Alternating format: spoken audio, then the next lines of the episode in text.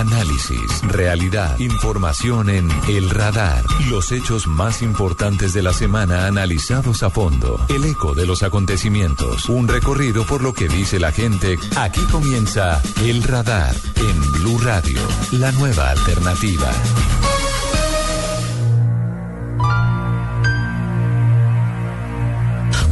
Sigue esperando conocer qué pasó la madrugada del primero de noviembre de 2010, donde misteriosamente murió la estudiante de Ingeniería Industrial de la Universidad de los Andes. Como especulaciones calificó el juez 27 los señalamientos que hizo la Fiscalía General contra Carlos Cárdenas, el joven que se dijo había golpeado a Luis Andrés Colmenares y habría participado en su homicidio.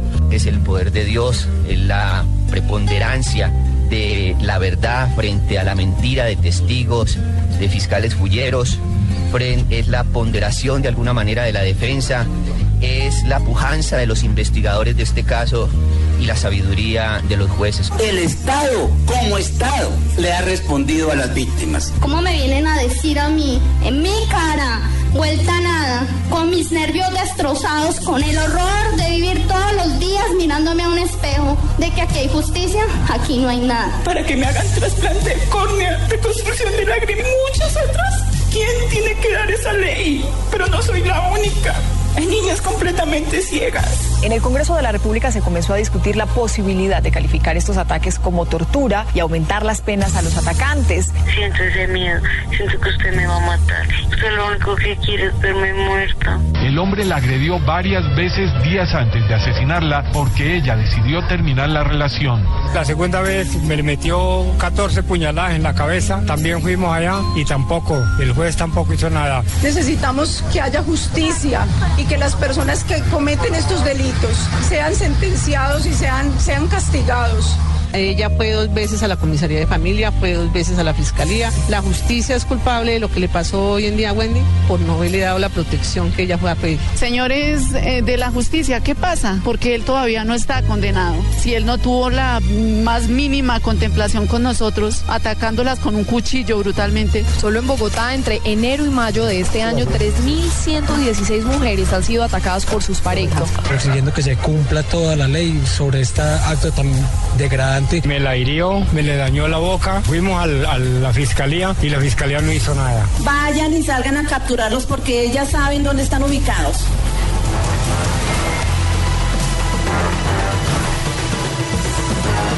Agresiones de tipo físico, sexual, robos, que quedan impunes y que el propio presidente Juan Manuel Santos ha condenado, en el sentido en que en Colombia se está gestando una cultura de la muerte que está influenciada por muchos factores, pero en muchas ocasiones la justicia no es capaz de solucionar. El rostro de uno de estos casos es Claudia Rubiano, una joven de 28 años que sobrevivió milagrosamente a un ataque de su expareja, recibió 36 puñaladas, al parecer en un ataque de celos. Hoy está viva de milagro y nos atiende a ahora. Buenas tardes, Claudia. Cuéntenos qué fue lo que sucedió. Juan Camilo, muy buenas tardes. Muchas gracias. Bueno, esto pasó exactamente hace un poco más de cinco meses.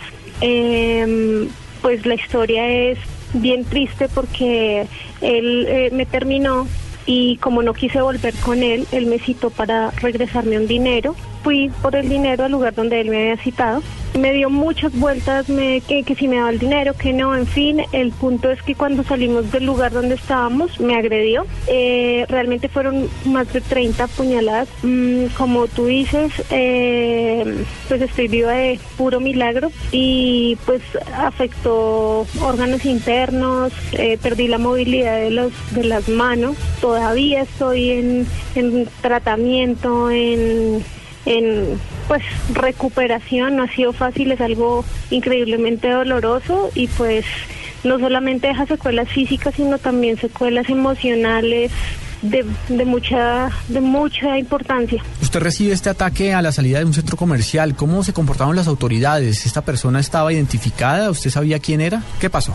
Bueno, una vez él me empieza a atacar, yo empecé a gritar, a pedir auxilio, a decirle que parara, que no, que por favor, que qué era lo que estaba haciendo. Aparte, pues porque fue una cosa inesperada, él, él no, no, no habló para, para absolutamente nada, simplemente me atacó inmediato.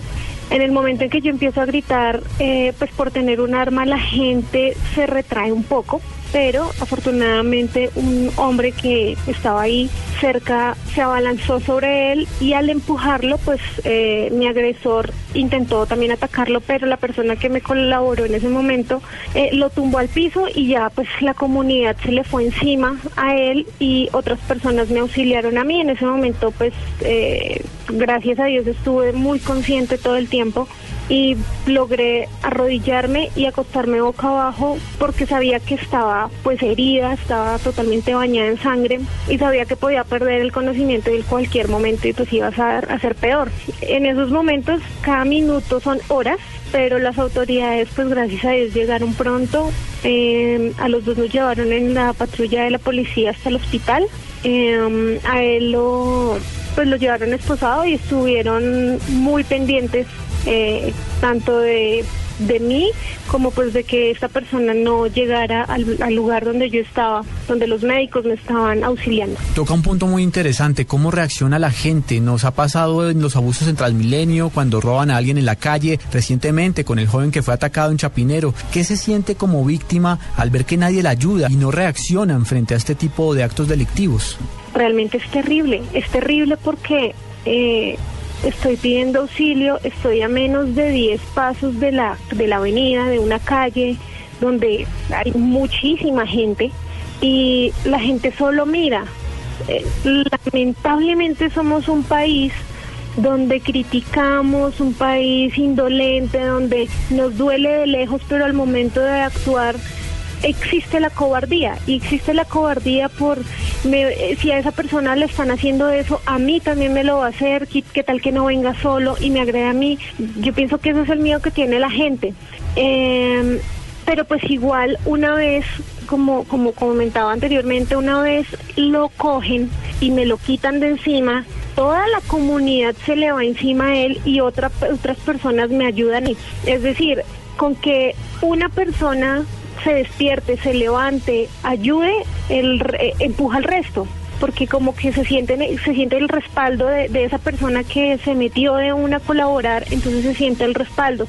Pero sí es muy triste porque pues sí, la comunidad hubiese, me hubiese colaborado desde el momento en que empecé a gritar, seguramente no hubieran sido 30, hubieran sido menos y no tuviera en este momento pues el, el, el, agravante de mis manos. ¿Podemos decir el nombre del agresor? Él se llama Julián Andrés Bonilla Tavares. Julián Andrés Bonilla, un hombre judicializado ya por las autoridades. Hablemos de eso, cómo ha actuado la justicia en todo este caso. Hay testigos, hay cámaras de seguridad, sus heridas son pruebas fehacientes de que el hecho ocurrió. ¿Por qué este hombre no ha sido condenado? Es, es un punto bien, bien particular. En este momento estamos en espera de una audiencia que me han aplazado ya dos veces. Eh, esta vez se supone que ya tienen que llevarlo, pero entonces el punto es que el IMPEC está en paro. Eso es, esa es la respuesta que me han dado constantemente. Eh, el IMPEC está en paro, por eso no lo lleva, el IMPEC está en paro, por eso no lo lleva. Creo que hay diferentes maneras para darle respuesta y una pronta solución a, a estos temas. Eh, existe el Skype, existen yo creo que muchas maneras de hacer esta audiencia. Entonces, pues en ese en ese punto sí estoy bastante preocupada porque la necesidad urgente de terminar con este proceso, pues es es, es urgente. Una cosa es pues mi tratamiento, mi, mi, mi, medicación, todo el asunto que tengo médico, pero también tengo este agravante de tengo que estar pendiente porque mm, me aplazaron la audiencia, porque no lo llevaron, porque no me dan respuesta, porque una cosa, porque otra, es una, una cosa muy, muy lenta. Yo creo que si tanto el gobierno como está en este momento, digamos, tan pendiente de las agresiones contra las mujeres, estuviera mucho más fuerte, mucho más arraigado, deberían darse estas sentencias, estas condenas, todos estos procesos contra el maltrato muchísimo más rápido. Es decir, desde mi agresión ya llevo poco más, un poco más de cinco meses y a la fecha pues estoy, sigo esperando audiencias y aparte de eso la audiencia de condena todavía está mucho más lejos. Entonces creo que hay que apretar realmente este tipo de cosas y dar una condena que amerite que sea ejemplo, porque una condena de 15 años, por dar un ejemplo, porque realmente no tengo la menor idea de cuánto será, pero por ejemplo, si fuese una condena de 15 años, pues en 15 años sale una persona a seguir haciendo lo mismo, a, a qué sale, o sea, es decir, ese tiempo no es un ejemplo. Pero a pesar de las pruebas, ¿existe la posibilidad de que vuelva a la libertad? Sí, ¿por qué? Porque resulta que por estar atrasando tanto la audiencia por las razones que sean que el IMPEC está en paro, ahora tengo entendido que la Fiscalía también parece que va a entrar en paro, entonces es un montón de cosas, entonces vamos a llegar a un punto donde van a haber vencimiento de términos y entonces ahí qué va a pasar. Lo más grave, Claudia, es que este hombre es vecino suyo. Si queda en libertad, lo tendría prácticamente al lado de la puerta nuevamente acechándola. Exactamente, es, es vecino prácticamente y, y es terrible. O sea, yo hoy día no salgo tranquila, a pesar de las mil situaciones que sean en la calle normales, por decirlo de alguna manera, que no deberían serlo, de robos, de, bueno, mil cosas, pues algo peor, porque yo no sé en qué momento, si este señor llega a quedar libre, entonces me va a volver a atacar. Es, es algo realmente preocupante. ¿Qué le dicen los médicos? Bueno, yo estudié música durante mi niñez y parte de mi adultez. No lo he vuelto a hacer porque no puedo ni siquiera coger el violín, porque ni siquiera puedo empuñarlo, o sea, absolutamente nada. Eh, los médicos no me dan mayor esperanza que yo vuelva a quedar con mis manos como antes. Entonces eso quiere decir que yo nunca más voy a volver a poder tocar mis instrumentos y es algo que es absurdamente frustrante, es demasiado duro, doloroso. He tenido citas con muchos especialistas, la respuesta es única.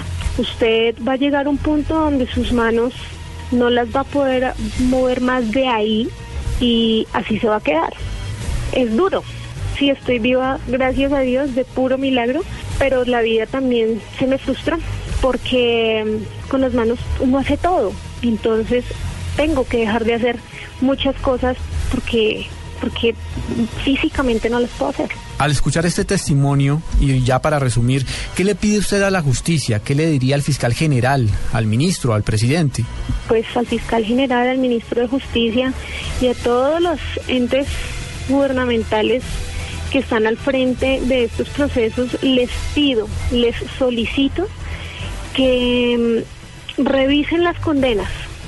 Una condena que amerite un ejemplo, una condena que una persona que se le pase por la cabeza hacer una locura de estas diga, oiga, voy a voy a estar 40, 50 años en una cárcel.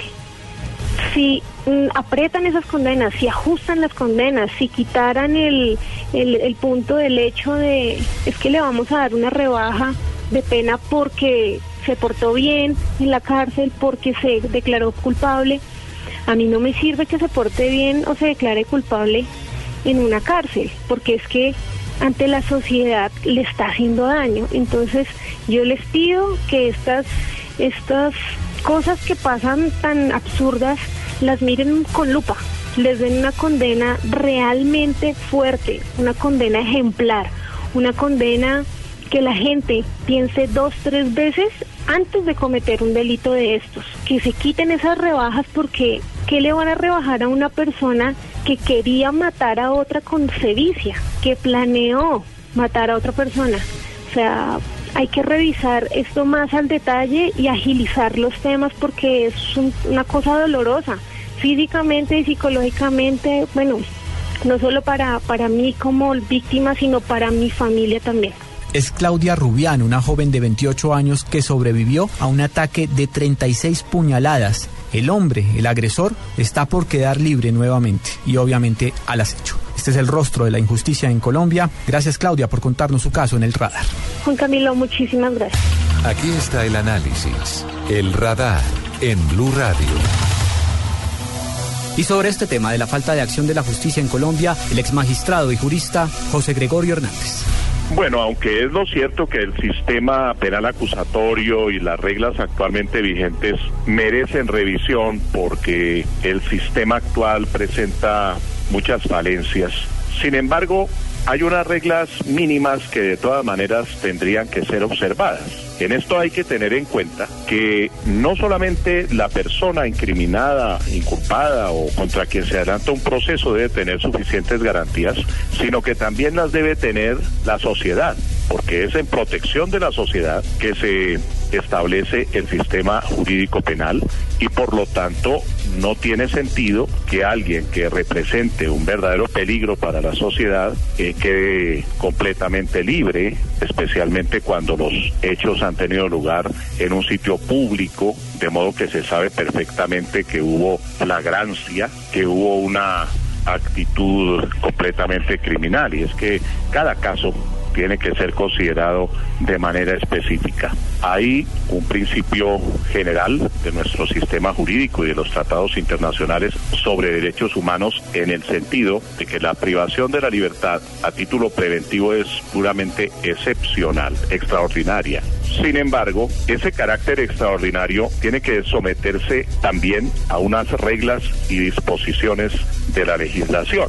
En nuestra ley está previsto que quede privado de la libertad que constituya un peligro para la sociedad. Si hablamos de un caso como este, 36 puñaladas contra una mujer completamente indefensa y en sitio público, yo creo que no queda duda de que el individuo, independientemente de cuál haya sido la motivación y cuáles las características de su acto, el hecho cierto es que esa persona es un peligro para la sociedad. Queda perfectamente claro frente al país que la persona no puede quedar en libertad porque cada día que transcurra con esa persona en libertad es un día de peligro para muchas personas. Entonces, allí, repito, independientemente de las motivaciones que pueden ser pasionales o de otra índole, lo cierto es que es un eh, comportamiento completamente anormal que la sociedad no tiene por qué soportar. Y eso lo deben establecer las autoridades correspondientes sin violar sus garantías, pero también reconociendo que la sociedad necesita igualmente protección y seguridad dentro de un sistema jurídico equilibrado. Ya regresamos a El Radar en Blue Radio.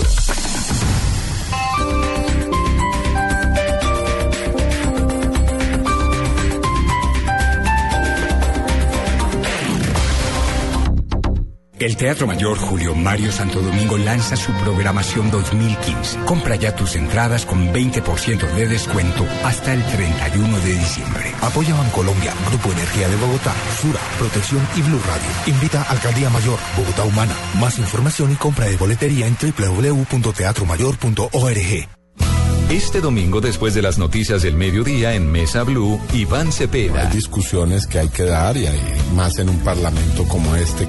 Siempre y cuando se hagan de la mejor forma, yo creo que esas las necesita el país. El senador de la República por el Polo Democrático habla de su vida, su carrera y la política colombiana. Todo lo que haya que hacer por la paz, yo estoy disponible a hacerlo, porque creo que es lo más importante para este país. Iván Cepeda, este domingo en Mesa Blue. Todos los temas puestos sobre la mesa presenta a Juan Roberto Vargas por Blue Radio y bluradio.com. Dos años siendo la nueva alternativa.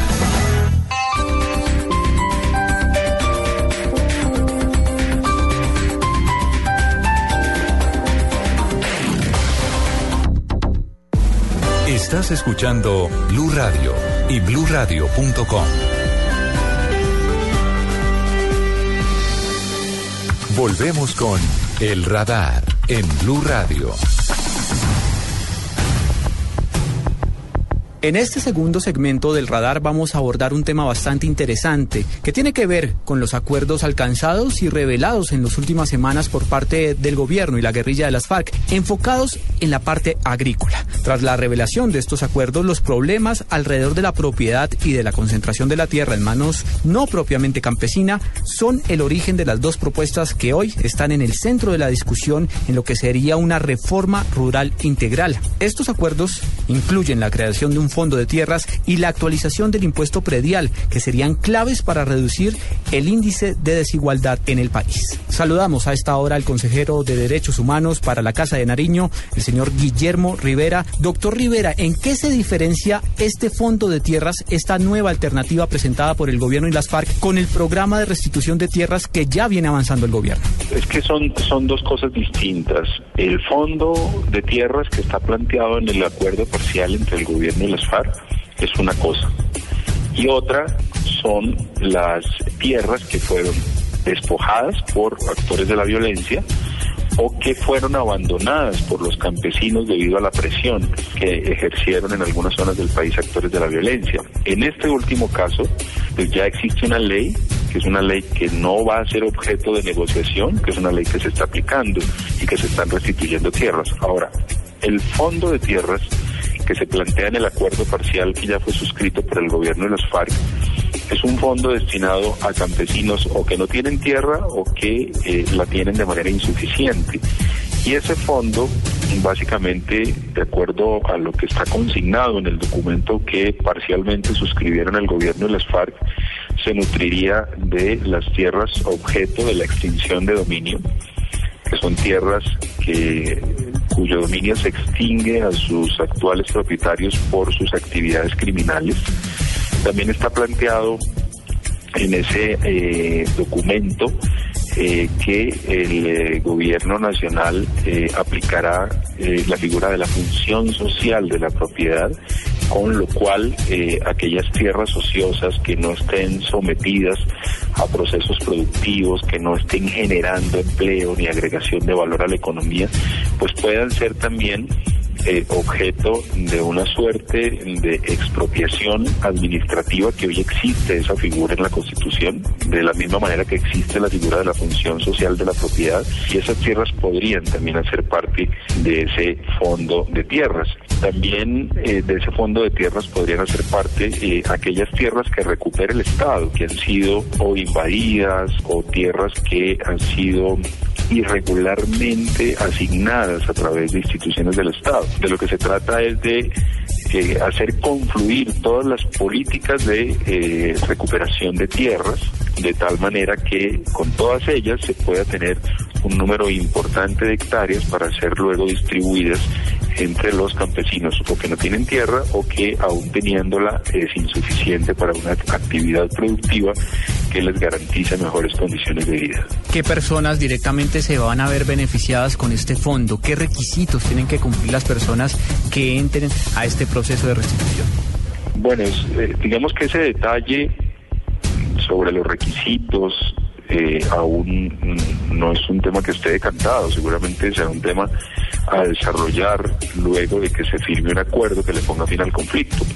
Pero la línea general es que a ese fondo o a esas tierras puedan acceder campesinos que no tienen tierra o campesinos que tienen pues una cantidad de tierra que no les permite desarrollar un proyecto productivo que garantice mejores condiciones de vida o que eh, eleve sus condiciones de vida para aproximarse a la calidad de vida. Así que, digamos, ya los detalles de procedimiento, de qué requisitos se exigirían y a través de qué entidades serían, pues ese ya será un tema que deberá ser objeto de un desarrollo posterior a la firma de un acuerdo final que le ponga fin al conflicto. En estos momentos, como usted del acuerdo, como lo conocieron todos los colombianos y como pidió que se evalúe el propio jefe del equipo negociador Humberto de la Calle, este tipo de acuerdos, ¿hay garantías de que en este fondo de tierras puedan haber entrega de hectáreas en poder de la guerrilla? Es que las hectáreas en poder de la guerrilla desde ya pueden ser objeto de la política de restitución de tierras. De hecho, el gobierno nacional, a través de la unidad de restitución de tierras, ya ha logrado presentar demandas y ha logrado incluso sentencias que permiten que algunas tierras que fueron abandonadas por los campesinos por la presión de las FARC les sean devueltas. Así que en esa materia el gobierno ya tiene eh, unos avances importantes y seguramente los seguirá teniendo en el futuro. Estamos hablando de cuántas hectáreas, si se tiene la cifra, consejero, de tierra que ha devuelto la guerrilla de las FARC. Bueno, yo no tengo el dato exacto de, de, cuánta tierra le ha sido incautada o le ha sido expropiada a través de la política de restitución de tierras en las FARC. Lo que sí les puedo decir es que hay más de 20.000 hectáreas objeto ya de decisiones judiciales a campesinos o a familias campesinas individualmente consideradas en materia de restitución de tierras, tierras que fueron o despojadas o abandonadas por la presión de los paramilitares y de las FARC. Consejero, el principal temor es que en este tema de tierras, aparte de este fondo del cual estamos hablando, se habla también de reservas campesinas, pero se teme que estas áreas queden bajo una jurisdicción de las FARC, fuera del poder del Estado. ¿Esto es un mito? ¿Cómo se desmiente esta información? Bueno, ese es uno más de varios mitos que se han creado a, a partir de los acuerdos parciales que han suscrito el gobierno y las FARC. Las zonas de reserva campesina en primer lugar ya existen. Esa no es una novedad que surja en los acuerdos eh, que han desarrollado ya o que han logrado el gobierno y las FARC. Hoy las reservas campesinas son una figura de creación legal y que eh, están en vigencia. Lo que ha- han planteado en, en esos acuerdos es que las zonas de reserva campesina serán un instrumento que habrá que fortalecerse, primero para garantizar eh, la propiedad de los campesinos sobre la tierra, segundo también para el cierre de la frontera agrícola, pero de ninguna manera esta es una novedad. Y tampoco en el texto de los acuerdos se lee por ninguna parte que esas zonas de reserva campesina se conviertan en una suerte de república independiente, de tal manera que no hay lugar para pensar en que estas zonas de reserva campesina van a ser una suerte de repúblicas independientes. Una vez firmados los acuerdos de paz en La Habana, ¿cuánto podría tardar en implementar este proceso de entrega de tierras y también de especificaciones de reservas campesinas? Pues es muy difícil arriesgar fechas, pero pienso que hoy la institucionalidad rural es una institucionalidad que se ha venido fortaleciendo. Existe la unidad de restitución de tierras, se han venido haciendo esfuerzos por afinar en el ordenamiento jurídico la figura de la extinción de dominio.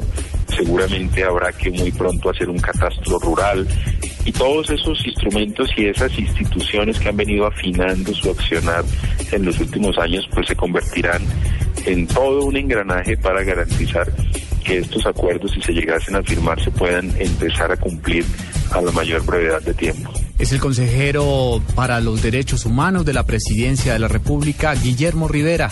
Doctor Rivera, gracias por estar esta tarde en el radar.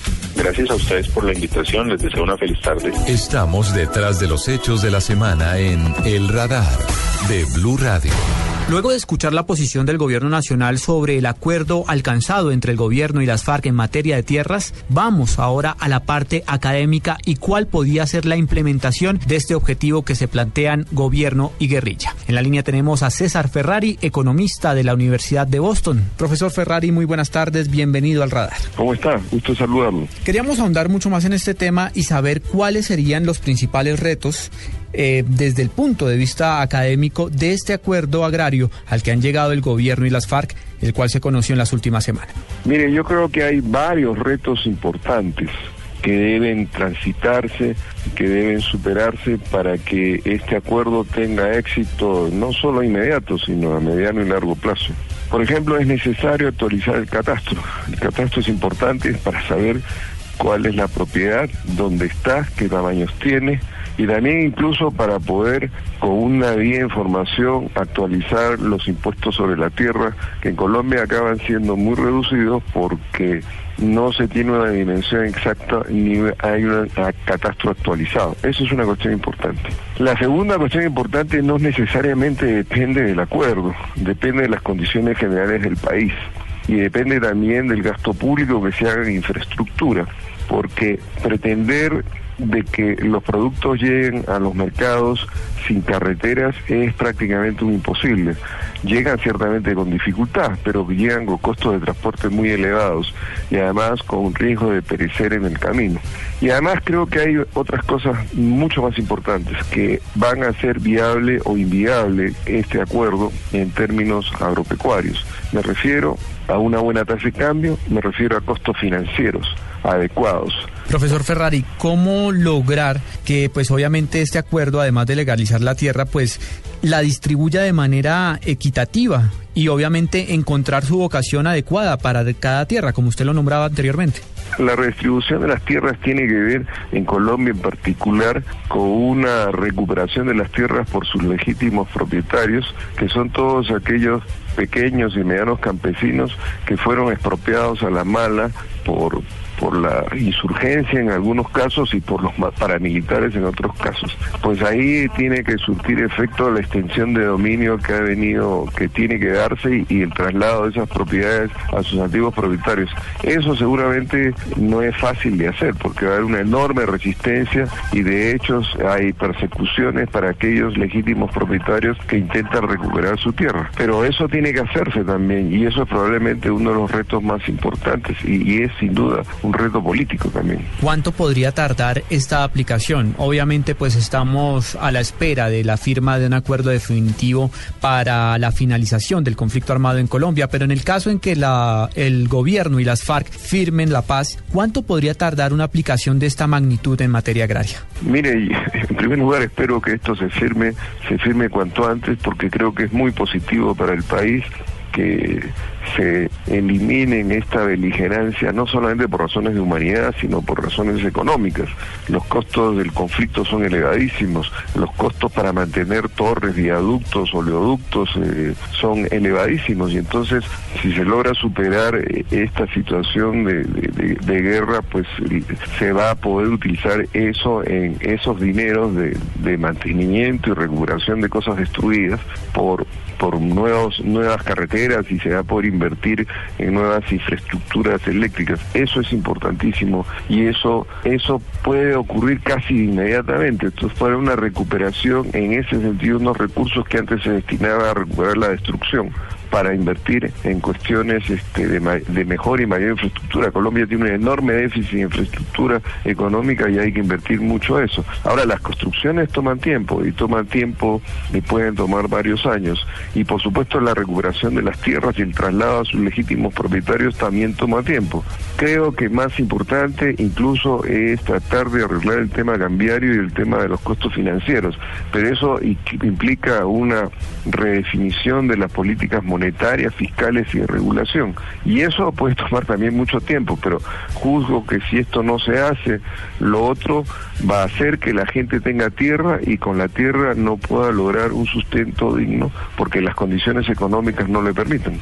Precisamente, ya como última pregunta, ¿cómo proteger al campesino frente a esta revolución agraria que se le avecina? Una repartición de tierras para personas víctimas del conflicto armado, pero el campesino que ya está en el área rural cultivando, ¿cómo protegerlo frente a ese tema cuando el gobierno obviamente tampoco le da garantías en estos momentos? Yo creo que el campesino la mejor protección que le pueden dar es darle unas condiciones económicas que le permitan hacer rentable su actividad económica. La actividad agropecuaria en general, los paperos, los arvejeros, los que siembran cebollas, zanahorias, los cafeteros, etcétera, etcétera, se quejaban de que los precios a los cuales vendían eran muy inferiores a los costos de producción. Si eso se resuelve, y repito, eso pasa por tasa de cambio y tasa de interés fundamentalmente, y ciertamente mejor infraestructura, si eso se resuelve, digo yo, la rentabilidad va a estar garantizada y esa es la mejor protección que puede tener el campesino pequeño y mediano. Es el profesor César Ferrari, economista de la Universidad de Boston. Gracias por sus apreciaciones aquí en el radar. Igualmente.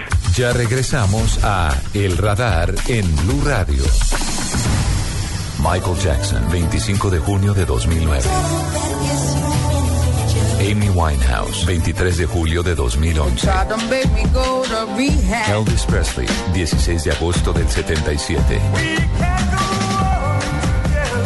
George Harrison, 29 de noviembre de 2001. Como ellos, muchos artistas ya desaparecieron, pero la música que dejaron será eterna. Este sábado, Blue Radio presenta un especial musical con la herencia que han dejado grandes artistas al mundo. En escena, herencia musical. En escena, este sábado desde las 3 de la tarde, presentan Diana Medina, Vito López y W Bernal por Blue Radio y bluradio.com. La nueva alternativa. Este domingo en Generación Blue, la musicoterapia, un alimento para el dolor. Felipe y sus invitados analizan cómo sana esta terapia. Generación Blue, para vivir bien. Domingo a las 8 pm por Blue Radio y bluradio.com. La nueva alternativa. Volvemos con El Radar en Blue Radio. Que esta es una reforma que verdaderamente apunta a restablecer el equilibrio de poderes. Todo en aras de lograr eh, el mayor consenso posible. Nosotros habíamos hecho todos los ponentes de todas las bancadas un ejercicio de concertación muy juicioso. Volvemos a insistir ante el gobierno sobre la coherencia de su política. ¿Por qué el proyecto que ha presentado ante el Congreso es un cierre antidemocrático? También proponemos duplicar el presupuesto para la rama judicial. No hay manera más eficiente de garantizar las libertades que controlando el exceso del poder. Lo más importante de la reforma, la lista cerrada, para cerrarle la lista al clientelismo, la compra de votos y los dineros ilegales. Hay que garantizar definitivamente autonomía administrativa e independencia de la rama judicial con cualquier mecanismo. Lo que buscamos con estas y otras propuestas es revalidar ese objetivo que está inscrito en el ADN del Consejo de Estado. Proteger y defender el Estado social de derecho. Será un tribunal de siete miembros que escoge el Congreso de la República y esos siete van a investigar a los magistrados, contralor, procurador fiscal. Propusimos que el Tribunal de Aforados tuviera nueve miembros, no por capricho de siete a nueve, sino porque nueve es el número mínimo que asegura que los señores magistrados y altos funcionarios tengan la garantía de doble instancia, garantía que no tenemos los congresistas. La posibilidad de que un congresista, un concejal, un diputado, un representante a la Cámara, solo con el hecho de presentar la renuncia aceptada por la corporación, suba al que sigue en lista que no fue elegido en su momento y por ende esto se presta para el carrusel o para los carteles. Que el poder limite al poder. Es la garantía que se le da a esas regiones como San Andrés, como el Amazonas, de tener un senador de la República. En la reforma también crearía en la Procuraduría y la Fiscalía unas unidades especiales para combatir la corrupción, el fraude electoral, el clientelismo, el constreñimiento al elector. Yo comenzaría por decir que es precisamente el Consejo de Estado el que preserva los derechos de los ciudadanos frente al Estado y garantiza un principio muy importante, el principio de la legalidad, que son dos pilares fundamentales de nuestro Estado de Derecho. Este lunes, el gobierno nacional emprenderá una de sus cruzadas más fuertes en el Congreso de la República, cuando ya comience una nueva era de discusiones en el legislativo de la reforma de equilibrio de poderes, una de las apuestas más ambiciosas del presidente Juan Manuel Santos para cambiar varios estamentos en el país. Esta iniciativa ya pasó el primer debate en el Congreso de la República, pero pues le quedan por lo menos ocho deliberaciones para llegar a ser ley de la República. Por esta razón, en esta tarde de sábado hemos llamado al ministro del Interior, Juan Fernando Cristo. Ministro, muy buenas tardes. Muy buenas tardes, ¿cómo están ustedes? Muy bien, señor, muchísimas gracias. Ministro, quisiera comenzar esta entrevista eh, dándole un parte de tranquilidad a los electores y a los colombianos de que no va a suceder lo mismo que sucedió con la reforma a la justicia. ¿Cómo el gobierno puede garantizar eso, que no se le cuelguen arandelas a un proyecto de alto riesgo como este? Bueno, la mejor garantía es el trabajo serio y profundo que se ha venido haciendo con los partidos políticos previo a la presentación de la reforma y con los ponentes ahora. Y uno de los acuerdos a los que se ha llegado precisamente después de la aprobación del primer debate es que el marco de la reforma ya quedó establecido. Es el articulado que se presentará y que fue aprobado a consideración del Senado de la República. Obviamente, eso quiere decir que ya hay un compromiso de los partidos que no se presentarán ideas nuevas, sino que simplemente en estos siete debates se debatirá el articulado como está, seguramente se modificará, eh, si las mayorías así lo consideran, seguramente se suprimirá alguno de las iniciativas, pero no se le colgarán arandelas nuevas. Ministro, esta es una reforma de pronto un poco alejada de la ciudadanía, porque obviamente se habla de poderes, se habla de reelección. ¿Cuáles son esos puntos fundamentales que van a beneficiar al colombiano de pie, al ciudadano? Yo lo que le diría al ciudadano colombiano frente a esta reforma es algo absolutamente lógico y elemental, pero hay que repetirlo. Si los poderes no funcionan bien en Colombia, si la justicia no funciona bien y no resuelve los casos de los colombianos de manera oportuna y eficaz, si el Congreso sigue en, el, en la desprestigio y legitimidad frente al ciudadano de a pie y no funciona y no es independiente y no es autónomo y no toma las decisiones acertadas. Si el gobierno no gobierna bien en beneficio de la gente, pues obviamente tenemos problemas eh, serios como sociedad, como Estado, eh, y, y lo que busca este proyecto es precisamente mejorar el funcionamiento de las distintas gamas del poder público que redundará finalmente en beneficio de los ciudadanos. Ministro, ¿qué va a pasar finalmente con el Tribunal de Aforados elegido por el Congreso? ¿Cómo va a quedar conformado? Bueno, es- es- estamos esperando eh, que los ponentes radiquen eh, su discusión para segundo debate en la plenaria del Senado. El gobierno ha sido muy claro en esa materia y espera convencer a los ponentes de la Unidad Nacional y de los otros partidos. Estamos de acuerdo con la creación de un tribunal estamos de acuerdo con la eliminación de la comisión de acusaciones de la Cámara de Representantes. Creemos que es necesario que se investigue y se juzgue a todos los funcionarios aforados, pero debemos ser muy cuidadosos para que esa investigación y ese juzgamiento no signifique afectar la independencia de los poderes en Colombia, en este caso la independencia y la autonomía de la gama judicial para tomar sus decisiones. Ministro, pero lo último que se sabe sobre este tema del Tribunal de Aforados es que al parecer el fiscal habría ganado su batalla porque se le presentaría un proyecto de ley donde este tribunal no juzgaría ni al fiscal ni a los altos magistrados de las Cortes. Eso no es una batalla de- del fiscal o contra el fiscal, es encontrar un sistema de juzgamiento de los funcionarios aforados que no es solamente el fiscal, que sea racional, que no signifique un nuevo desequilibrio de los poderes en Colombia y yo creo que en eso es que están trabajando los ponentes. Aquí no se puede personalizar este debate, sino adoptar el sistema, viendo además otras experiencias en el mundo entero que mejor se ajuste a la realidad colombiana. Pero el gobierno está de acuerdo con que se blinde al fiscal y a los magistrados frente a este tribunal. Es que no se trata de blindar o no al, al, al, al fiscal o a los o a los magistrados. El Tribunal de Aforados, claro que va a investigar a los aforados y al fiscal y a los otros funcionarios aforados, a los magistrados. Ministro, sé que está de afán, entonces le voy a hacer como una ronda relámpago con los puntos más representativos de la reforma para que los expliquemos a los oyentes. ¿De qué se trata esta iniciativa de que los segundos ganan? ¿Se puede entonces los perdedores de elecciones a distintas corporaciones llegar a un estamento, a, una, a ser funcionario público? A ser servidor público, a ser concejal o diputado, o representante o senador, que si el segundo de una elección presidencial pierde pueda llegar al Senado a liderar su bancada, a defender las ideas que defendió durante su campaña, sus propuestas. Yo creo que es un avance democrático para el país. El voto obligatorio, obviamente esto es, em, favorece el ejercicio de la democracia. El voto obligatorio eh, es un instrumento que debe servir en tres propósitos. Primero, derrotar la abstención. Segundo, aumentar la participación ciudadana en Colombia, la cultura cívica. Y tercero, es un instrumento de lucha contra la corrupción electoral. Es un debate bien interesante. El gobierno no presentó esta iniciativa. Nos parece que vale la pena hacer una evaluación de los pros y contras de esa idea siempre y cuando se aplique de manera temporal como una terapia de choque contra la abstención electoral. Y finalmente, ministro, algo muy llamativo, las listas cerradas y la llamada lista cremallera. ¿En qué consiste esto? Lo más importante de estas reformas desde el punto de vista político es la eliminación del voto preferente y avanzar hacia un sistema de lista única cerrada y bloqueada para que los partidos respondan ante sus electores con sus integrantes. Si queremos tener un Congreso independiente, fuerte, autónomo, debemos tener unos partidos fuertes que hoy no tenemos en Colombia. El tema de la lista cremallera, no hay que tenerle miedo, es un salto fundamental en materia cualitativa en la política colombiana, es abrir espacios de verdad a la participación de en la, en la vida pública y en la política de las mujeres en este país.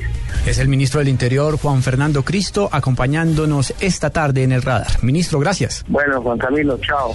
Unos opuestos en El Radar de Blue Radio. En esta visión de El Radar quisimos ahondar mucho más el tema de la reforma de equilibrio de poderes, un tema que está en boga en estos momentos en el mundo político, pero que todavía no convence a ciertos sectores tanto jurídicos como políticos del país. La comunicación es con la senadora de la Alianza Verde, Claudia López. Senadora, quisiera comenzar esta entrevista para saber primero cómo le fue en esas dos reuniones trascendentales que tuvo esta semana. La primera con el fiscal general y la segunda con el ministro del Interior y los ponentes de la reforma. Buenas tardes, Juan Carlos. Bueno, pues nos fue bien. Siempre es útil ver que el fiscal vuelva por el sendero de la serenidad, de las mínimas formas de respeto. Escucharlo fue muy útil, escuchar los altos magistrados también fue muy interesante. Hay unos argumentos interesantes, algunos eh, más de conveniencia que de fondo. Y pues con el gobierno también, digamos, con el gobierno nos hemos reunido varias veces, con el ministro de Justicia, el ministro del Interior. Pero que lo, lo que ustedes no quita lo valiente, el deber del Congreso es escuchar con mucho respeto y atención todas las opiniones, pero por supuesto es eh, facultad autónoma del Congreso hacer las leyes de la República y así lo vamos a seguir haciendo. ¿Sirvieron las flores entonces? ¿Se acallaron ya las críticas del fiscal o falta otro ramo? No, no, no, por supuesto, el, el, propósito de las flores no era cambiar su posición, la posición del fiscal sigue siendo la misma, el propósito de las flores era un gesto de, de respeto de nuestra parte, a ver si lográbamos que se serenara un poco y que dijera, dejara de maltratar al Congreso, yo creo que lo logramos y espero que se mantengan esa actitud más serena que logramos ver ayer. Ya alejando un poco esta reforma de la parte legislativa, de la parte jurídica, pasándola al sector, al territorio de los ciudadanos, el temor que existe es que esta iniciativa se pueda con, convertir en el trámite en un Frankenstein, en un orangután, como lo fue en su momento la reforma a la justicia. ¿Qué garantías se le puede dar al ciudadano del común de que esta reforma no va a terminar siendo un despropósito, como lo fue en su momento la reforma a la justicia? Yo creo que la, la garantía, la verdad es que, y en eso debo reconocer que nos ha pedido el señor ministro del Interior que hagamos todos los ponentes de todas las bancadas un compromiso con nuestras bancadas, y es que no empecemos a colgar temas a última hora a ponerle arandelas a cada quien con su invención, con su articulito para cambiar una cosa, sino que mantengamos el epicentro de la reforma donde está, en eliminar la reelección presidencial, en eliminar el voto preferente, en fortalecer los partidos y en eliminar la impunidad de facto que hay en la rama judicial a través del Tribunal de Aforados. De manera que en eso hasta ahora hemos hecho un compromiso. Lo que tenemos que hacer los ciudadanos, los medios de comunicación, los congresistas es mantener ese, ese compromiso de no volver otra vez como en el pasado esta reforma a un arbolito de Navidad que le van colgando micos y micos y cosas y temas nuevos, sino mantener la reforma en los tres temas centrales que ya tiene, que son importantes, que vamos a seguir discutiendo y no salirnos de ahí. ¿Y ve usted que caras o intenciones de algunos sectores de de pronto colgarle algo indebido? Pues hasta ahora no, la verdad, no he visto eso. Se han añadido dos temas o algunos temas nuevos. El, voto obligatorio, por ejemplo, no venía en el proyecto, pero pues no me parece un me parece un debate interesante en el marco de esta reforma que pretende darle, digamos, más, más poder al ciudadano a través de su voto frente a los poderes que. Senadora, un nombre muy llamativo en medio de esta reforma de equilibrio de poderes, la lista cremallera, darle mayor participación a las mujeres en el Congreso. ¿Será posible? Eh, obviamente todo el mundo está de acuerdo en que haya mayor participación de las mujeres, pero siempre termina predominando el machismo, el sectarismo y este tipo de iniciativas se caen. ¿Cómo la ve usted? Pues vamos a ver, yo la verdad para hacerle tranca, cuando la propuse, ese por ejemplo, valga decir, era otro tema nuevo, había acuerdo en la lista cerrada, pero no en que fuera, digamos, un orden intercalado entre hombres y mujeres. Nosotros hicimos esa proposición en nombre de la Alianza Verde y en buena hora fue acogida por personas de todas las bancadas, valga decir, del Partido Liberal, de Cambio Radical, del Centro Democrático. Así que yo confío en que esto siga sosteniendo, esto no es un capricho. Las mujeres somos la mitad de la población, la mitad del electorado y menos del 20% de la representación.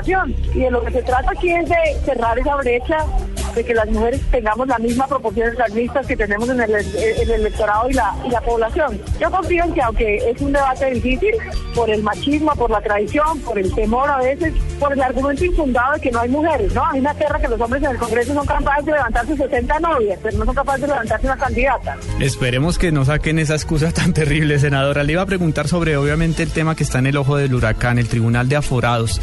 ¿Cómo tener cuidado en la competencia que tendrá este nuevo cuerpo para evitar darle protecciones a sus integrantes, para evitar también que pues eh, sucumban ante presiones de los magistrados o ante otro poder.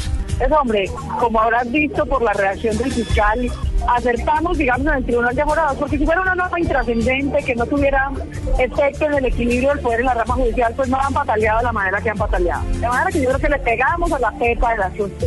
La pepa del asunto es superar la impunidad de facto que tienen hoy el fiscal y los magistrados. No tiene quien los juzgue, porque en teoría los juzga el Congreso, pero ningún congresista se atreve a juzgar a sus investigadores, que tanto la fiscalía como los magistrados investigan a los políticos de diferentes maneras. La comisión de acusaciones no funciona porque los congresistas tengan un gen de cobarde. No, no funciona porque los dos o tres congresistas que se han atrevido alguna vez en la vida a abrir un proceso magistrado los han aniquilado políticamente. Los sacaron del Congreso, los condenaron por dos, por tres, por cuatro cosas, no quedaron ni para concejales. De manera que elección recibida. Ningún congresista se atreve a abrir una investigación a su propio juez porque sabe que lo va a aniquilar políticamente. Esa es la razón por la que el juzgamiento político en el Congreso no funciona, genera impunidad y lo que nosotros tenemos que hacer es desprendernos de esa función en el Congreso y mandárselo a un tribunal en derecho independiente, con altura, que tenga como servir de juez en derecho de los magistrados, el fiscal y también de otros altos funcionarios como el procurador, el contralor y el defensor. Senadora, otro de los puntos que llama la atención es el que se ha denominado los segundos ganan. Candidatos perdedores de las elecciones presidenciales, a la vicepresidencia, a la alcaldía, a la gobernación, pues tendrán eh, una curul eh, inmediata, casi eh, expedita en los cuerpos colegiados. ¿Esto no es un poco volver a algo del Frente Nacional, como otra vez repartir el poder entre los mismos con las mismas, cerrar el campo a nuevas iniciativas? No, todo lo contrario. Esa fue una iniciativa del senador Enrique Maglia al Partido Conservador que logró convencer a la comisión con un argumento muy interesante, que es al contrario. Eso lo que permite es darle un escenario a la oposición. Es que quien queda de segundo tiene, digamos, por naturaleza ser la oposición. Yo le digo la verdad, a mí me, me, conmueve un poco ver eh, al doctor Zuluaga pues allá calentando banca atrás en las sillas del Congreso, pues como desprogramado. Yo preferiría verlo con una curula en el Senado, dirigiendo su bancada, ejerciendo su derecho a la oposición. Creo que eso equilibraría mucho más al gobierno y a la oposición en el ejercicio de los periodos. De manera que yo creo que es una iniciativa interesante. Imagínate si es a nivel nacional, en un pueblito, pues, donde la alcaldía se lleva todo, es el único empleador, en fin. Eh, y el pobre que pierde la alcaldía, pues queda en el asfalto, pues, no lo vuelve a saludar ni el vecino. En cambio, con esta iniciativa tendrá una curula en el Consejo, podrá liderar la oposición desde allí, tendrá voz y voto en las decisiones del gobierno. Yo creo que eso es un saludable equilibrio en, la política. Senadora, ¿qué se espera para esta semana? ¿Cómo está el ambiente para la discusión de esta iniciativa? Vimos que casi en tiempo récord fue aprobada en primer debate en el Senado, algo que realmente no se esperaba, pero le quedan un camino bastante difícil, ocho debates en el Congreso de la República. ¿La ve usted con buen ambiente? Sí, yo creo que sí, yo creo que a, pesar de que era un tema medio, medio abstracto, obviamente esto no le dice mucho al ciudadano, que he insistido que si la Alianza Verde hubiera ganado la presidencia, habría propuesto un, un proyecto de equilibrio de poder del ciudadano frente a los poderosos. Pero como el que la ganó fue un belicista como Juan Manuel Santos, lo que propuso fue un poder de equilibrio entre poderosos. Y por eso este proyecto será un poco distante del ciudadano común y corriente, pero digamos que para el manejo del Estado tiene una importancia. Y esta semana va a ser muy importante, porque bueno, ya escuchamos al gobierno, ya escuchamos al fiscal, ya escuchamos a las cortes, pero esta semana tendremos la oportunidad de escuchar a nuestros colegas en el Senado, los que van a decidir con su voto si esta ley continúa o no y cómo continúa. Y realmente esa es la voz más importante, la del Senado de la República en pleno, la que escucharemos esta semana. Pues senadora Claudia López, ha sido usted muy gentil por su tiempo. Estaremos obviamente tanto los medios de comunicación como los distintos sectores políticos con el ojo vigilante para evitar que se presente un nuevo orangután en medio de esta reforma. Así debe ser, muchas gracias. El radar en Blue Radio.